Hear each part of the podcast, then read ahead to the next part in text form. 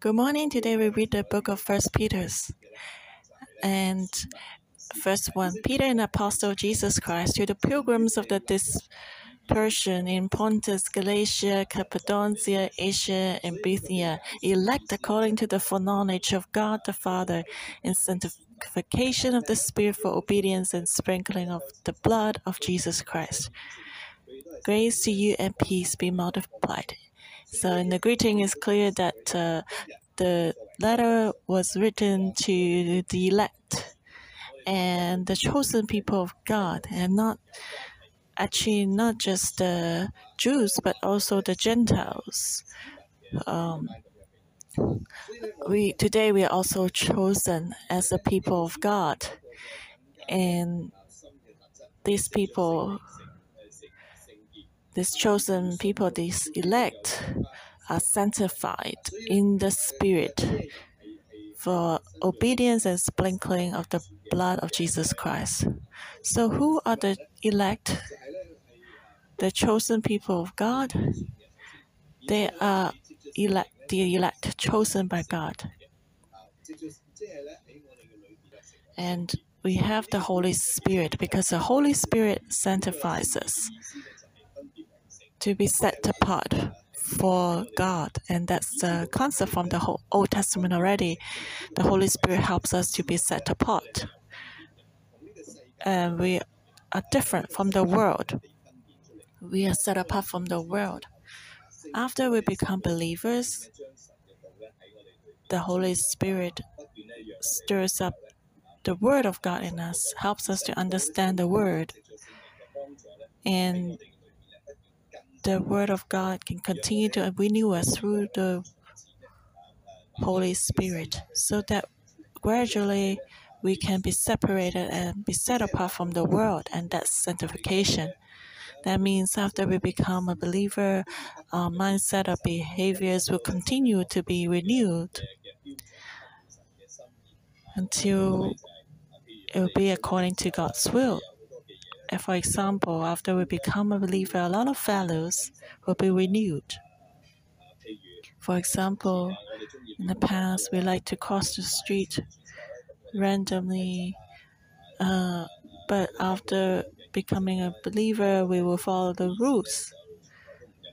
And uh, some people, before they were believers, they will never pay uh, for the car park on the street.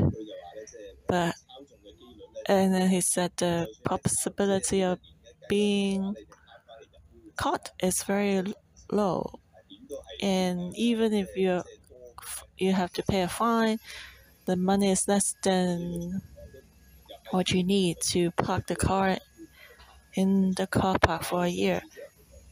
So he never parked his car in the car park, only on the street. But after becoming a believer, he changed and he put his car in the car park. So that's the renewal, a change of life.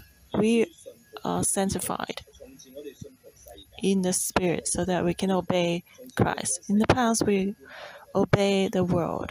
We put the worldly values and follow the worldly values. We take and walk in the gray areas with gray zone. But today, we are sanctified and we obey Christ and we are sprinkled by the blood of Christ. Here are all the concepts in the Old Testament. When would people receive the sprinkling of blood? The three cases. When the people of God made a covenant with God on Mount Sinai, God asked uh, Moses to sprinkle blood on them. And secondly, if someone received the ministry of a priesthood, the office of a priesthood, then he received the sprinkling of the blood. And now Jesus, he was the lamb who was sacrificed, so he also sprinkled his blood on us. And in the Old Testament cases, and also of what Jesus done for us, when there is a sprinkling of the blood, it's all about a covenant, having a covenant with God. And when Aaron was chosen as a priest, he got received the sprinkling of blood. So in the New Testament, we also know that when there's a sprinkling of the blood, we know that we receive the priesthood. Also, the third case in the Old Testament uh, was that when a leper got cleansed and he, he needed the sprinkling of the blood. So today also, we receive the sprinkling of the blood, we are cleansed. Uh, today, we are also the elect of God. We are the priests of the kingdom of God, and we are all cleansed. So Peter wrote this letter and greeted people. And that was that's the introduction of First Peter. Helps us to understand this book from this perspective. So let's look at the second section, verse 3 to 5. Blessed be the God, the Father of our Lord Jesus Christ, who according to his abundant mercy has begotten us again to a living hope through the resurrection of Jesus Christ from the dead, to an inheritance incorruptible and undefiled, and that does not fade away, reserved in heaven for you, who are kept by the power of God through faith for salvation, ready to be revealed in the last time. In this you greatly rejoice, though now for a little while if need be, you have been grieved by various trials, that the genuineness of your faith, being much more precious than gold that perishes, though it is tested by fire, may be found to praise, honor, and glory at the revelation of Jesus Christ, whom having not seen you love, though now you do not see him, yet believing, you rejoice with joy inexpressible and full of glory, receiving the end of your faith, the salvation of your souls. So here it tells us that believers must rejoice. Peter uh, gave us a reason to rejoice. As believers, we need to rejoice and we also praise and bless our God and Father of our Lord Jesus Christ. We need to glorify our Father and have a joyful life. What's the reason? Because God has already accomplished his work on the cross. God's will has been fulfilled. And his will was that according to his abundant mercy, he has begotten us again to a living hope through the resurrection of Jesus Christ from the dead. We need to praise and bless the God and Father of our Lord Jesus Christ because God's will has been done through Jesus. He is resurrected and He also has begotten us, given us a new life. Our lives have been renewed. So we have a living hope. And what's the living hope? And it's described later. The living hope is that we have an inheritance incorruptible and undefiled that does not fade away, We reserved in heaven. Because of Jesus' resurrection, we are renewed and you can receive the inheritance from heaven. It cannot be defiled, it's incorruptible, it's eternal. So we need to understand when we receive all this, we should rejoice. It should be happy, joyful. Have you seen anyone who has received a great inheritance and he's not happy? It's the same. When we receive the inheritance, we should rejoice. We should be happy. And this inheritance is also refers to the salvation ready to be revealed in the last time. We are kept by the power of God through faith. And when we receive Jesus, we receive salvation, but uh, this salvation can grow, it can be developed. We're not just saved simply, um,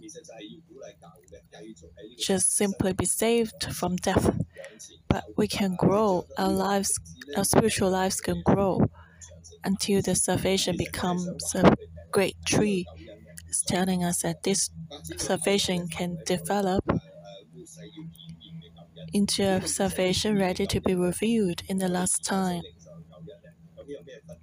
And what's the difference? The key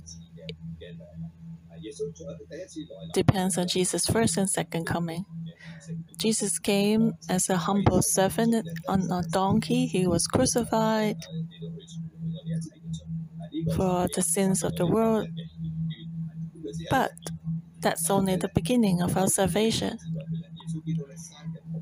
And then Jesus resurrected after three, day, three days, and then he's sitting on the right hand of the Almighty in heaven, and heaven becomes more and more realized on earth. And we can, our relationship with God can be restored. And when Jesus comes back again in the future, he will come back as the Lord of Lords and Kings of Kings. That's the salvation that's going to be revealed in the last time.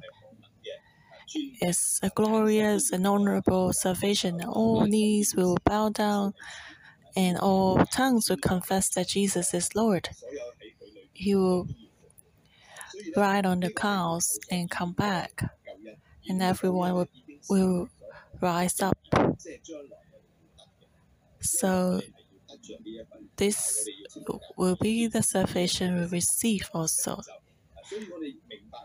In the future, we'll see this happen. Salvation grows. When Jesus was here on earth, he said uh, he gave the parable that the kingdom of heaven is like a mustard seed. Even though it's very small in the beginning, it will grow.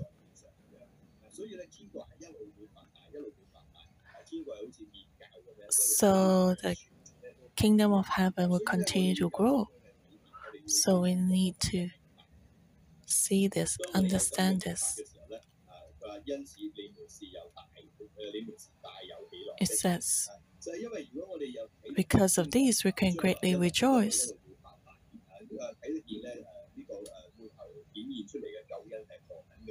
We know how glorious is the salvation that's going to be revealed in the future.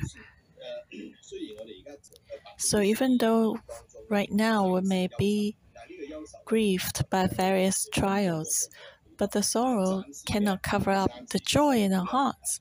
The temporary difficulties cannot take away our future hope. And so Peter told us and reminding us that today we can fix our eyes on our eternal inheritance when we experience a temporary sadness. Do we know that it's only temporary? Just like when we face COVID 19, we know it. No, we know that this pandemic will pass away.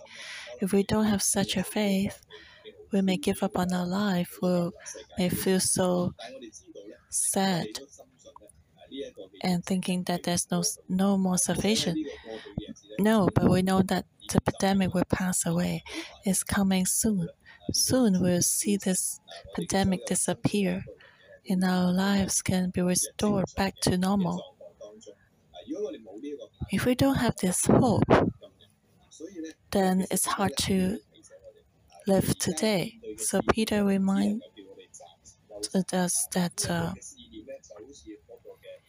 these trials are just like the fire purifying gold. The gold is precious because it's purified after being tested by fire. It becomes more valuable. And so Peter said that our faith tested by fire will become more precious than gold that perishes and they may be found to praise, honor, and glory at the revelation of Jesus Christ. So today, in the trials, we are poor, we may be humbled, but we know and we trust that when Jesus comes back again in the future, we receive praise and honor and glory. It will be 180 degree difference from what is now on earth. So if we have such a hope, which is built on the reality of Christ, and uh, if we love Jesus, even though we cannot see him with our eyes, we can have an inexpressible joy and full of glory. Peter said that in this life, when we have Jesus, we can have everything. And that's the spring of joy. And as we follow Jesus continually like this, we will receive the end of our faith, the salvation of our souls,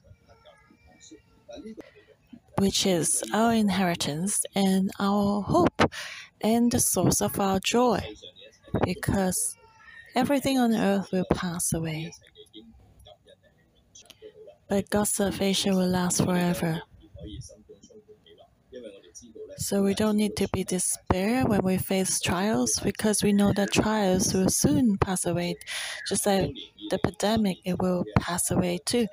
In 2003, when we had the SARS, it was also very terrifying. It took away a lot of lives. But today, we're SARS. When you look back, SARS has passed away. So that's the same with our lives all the sufferings we experience, all the trials we experience, one day will pass away. But the love that God gives us through Christ, salvation and uh, eternal life in heaven, will last forever. Let's continue to read the next section, verse 10 to 21. Of this salvation, the prophets have inquired and searched carefully who prophesies of the grace that would come to you, searching what or what manner of time the Spirit of Christ who was in them was indicating when he testified beforehand the sufferings of Christ and the glories that would follow. To them it was revealed that not to themselves, but to us that were ministering the things which now have been reported to you through those who have preached the gospel to you by the Holy Spirit sent from heaven things which angels desire to look into. So here, Peter explained about the salvation, about the gospel, in terms that uh, the Jews could understand. So he said that uh, this salvation has been planned long time ago by God and prophesied by the prophets who have inquired and searched carefully and it relied on the Spirit of Christ in them. Uh, this prophesies were touched by the Spirit of Christ and they testified about the sufferings of Christ and the glories that would follow. Actually, in the time of the apostles, the greatest hindrance to the spreading of the gospel was the Israelites. They couldn't understand that Christ would suffer, but Peter explained that the sufferings of Christ were prophesied by the prophets that the, the Jews accepted. So that was like contradiction to their preconceptions. But Peter explained that this salvation has been proved clearly already. The prophets all pointed to Christ and this gospel salvation.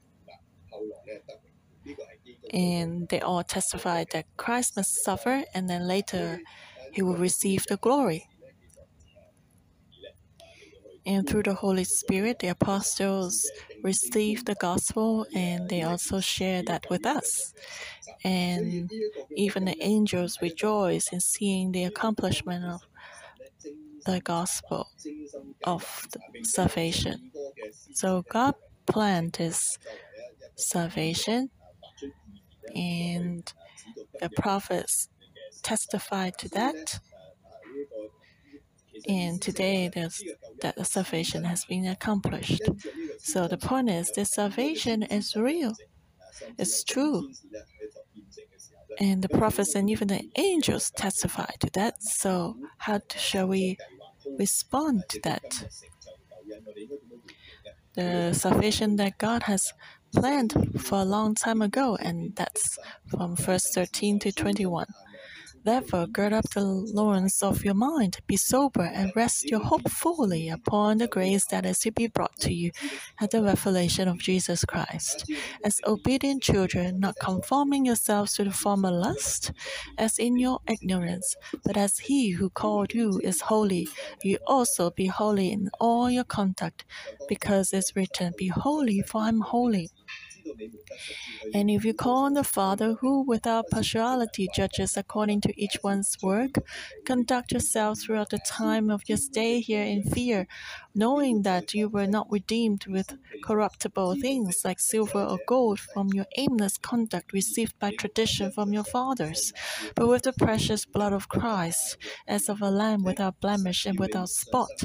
He indeed was foreordained before the foundation of the world, but was manifest in last times for you, who through him believe in God, who raised him from the dead and gave him glory, so that your faith and hope are in God. So today we can see how the gospel has been brought to man through times and ages. And then when we see that, we should gird up the loins of our mind. To the Israelites, when they gird up uh, like a take, take up a belt on the waist, it means they should be strengthened.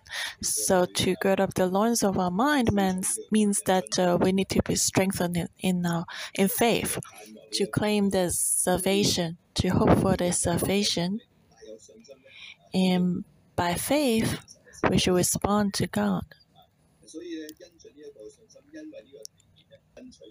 And then we should renew our lives and not follow this world, but to follow the salvation, follow our, uh, follow Jesus Christ, and to become holy in all our conduct, which means to be set apart from the world. In the past, we followed our fleshly desires, but now we should follow Christ to live a godly life. And Christ is our example, and we should live out His image. So we should live our life on earth with a fearful heart. The life of a pilgrim, as mentioned in the first verse. Be, uh, we are pilgrims because this is not our home. We still have our eternal home in heaven. Today we are only pilgrims on earth. So just like if you rent an apartment, you would you are not owning it, so you may not spend a lot of time to renovate it. But if you buy your own apartment, you will spend more money to renovate it because it belongs to you forever. So it's the same. We know that our eternal home is in heaven, so we can prepare for it. That's our real inheritance. So we can all have the hope that we'll enter into this eternal hope in the future. So let's look at the last section, verse 22. Since you have purified your souls in obeying the truth through the Spirit in sincere love of the brother, love one another fervently with a pure heart, having been born again, not of corruptible seed, but incorruptible, through the word of God which lives and abides forever. Because all flesh is as grass, and all the glory of man as the flower of the grass. The grass withers, and its flowers falls away, but the word of the Lord endures forever. Now this is the word which by the gospel was preached to you.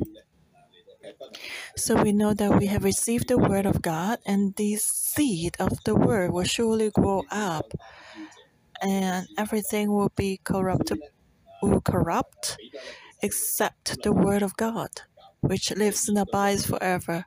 So Peter was encouraging all the churches, no matter what we face, we don't need to be af- afraid because all these are temporary except the inheritance, eternal inheritance that God has given us. So we should look ahead into future and live our lives joyfully today in the midst of trials. We can still praise the Lord because we have received salvation and eternal life already. All these will pass away. So God has promised us, no matter how difficult it is, it will all pass away. The God's salvation will last forever.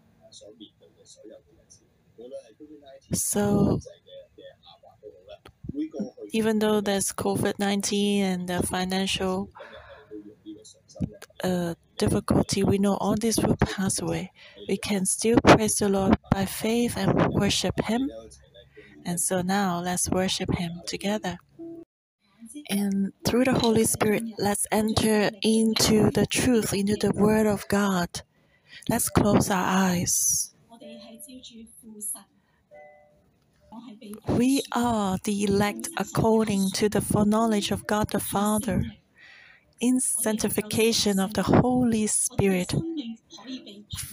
Our lives can be transformed we are chosen by God. We can have the power of Christ, of the Spirit, to obey our Lord Jesus Christ. Because of the power of the Holy Spirit, we can become a priest. Because of the election of our Father God, we can have a covenant with God. We can be purified. So today, you and me because Jesus has died and resurrected, we can have a new life. You and I can have a living hope. We can receive the eternal inheritance in heaven.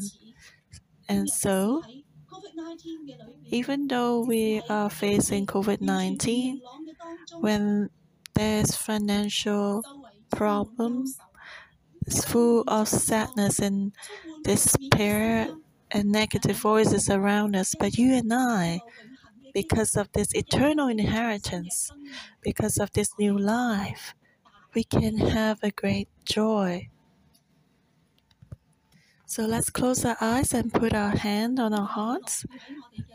This joy should be in us. This joy is in us. Oh, this is just a trial of faith. So we trust that in Christ we love Jesus, we believe in Him. This joy can be in us. an eternal inheritance, we can have joy. So let's put our hand on our hearts and ask ourselves why don't I have this joy? Why have I lost the hope and joy? Today, through the truth, we can take this joy back. We can have this hope again. This faith can help us gird our waist so we can we can gird up the loins of our mind. We can be sober. We know that we are only pilgrims in this life.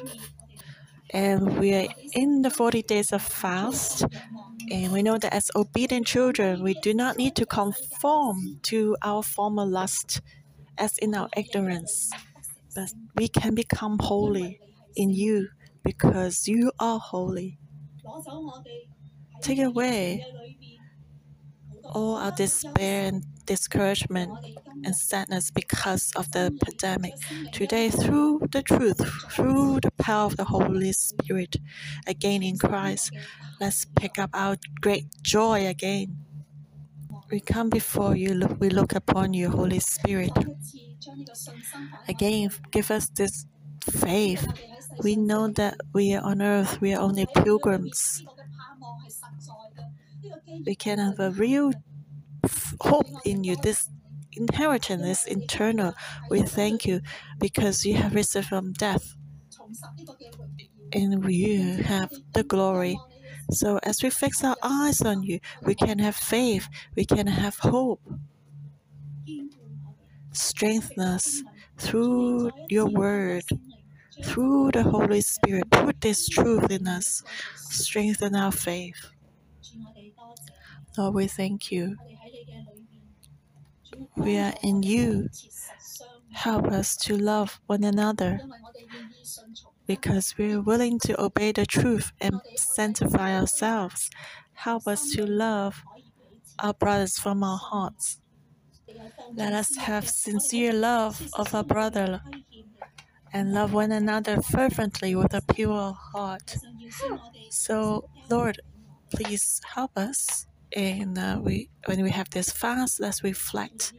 Is there any areas in our lives that we still have our lust? And we ask the Lord to help us so that we are no longer ignorant, but we are in Christ. We can obey you. Remove all the fleshly lust. Help us to love one another with a sincere love and a pure heart. Is there any areas that we need to confess our sins to be strengthened? How have we not loved sincerely? Shine your light in us. Give me strength right now. Thank you, Lord. Thank you for your reminder that before the foundation of the world, you have prepared salvation for us. You have foreordained before the foundation of the world that we can have this hope. Thank you, Lord, for this salvation. First Peter chapter 1 verse 6 to 7. In this you greatly rejoice, though now for a little while, if need be, you have been grieved by various trials, that the genuineness of your faith, being much more precious than gold that perishes, though it is tested by fire, may be found to praise, honor, and glory at the revelation of Jesus Christ. Peter is reminding us today again we can greatly rejoice even though we are in different trials and difficulties, we may temporarily have worry and sadness and sorrow, but by faith we can pass through these clouds of sorrow. We see that there's sunshine above the clouds because we know that God is taking care of us. All this will pass away. So we should have such a faith and wait for the sunshine to come and wait for all this to be back to normal. We should claim the promise that God has given us through this chapter. We can greatly rejoice and pray for our hearts now. Holy Spirit, may you fill our hearts now. Take away all our sorrows and worries. Let our joy be full in our hearts because we know you have overcome the world and all the difficulties and sufferings in your hand. All these difficulties will pass away. You have given us an eternal hope. So give us such a faith and hope so that our lives can be different. Our faith can be different. Lord, may you help us and protect us like this. Help us to have such an understanding. Thank you for listening to our prayer. In Jesus' name, amen. Thank you, Lord. Our morning devotion will end here. May the Lord bless you all.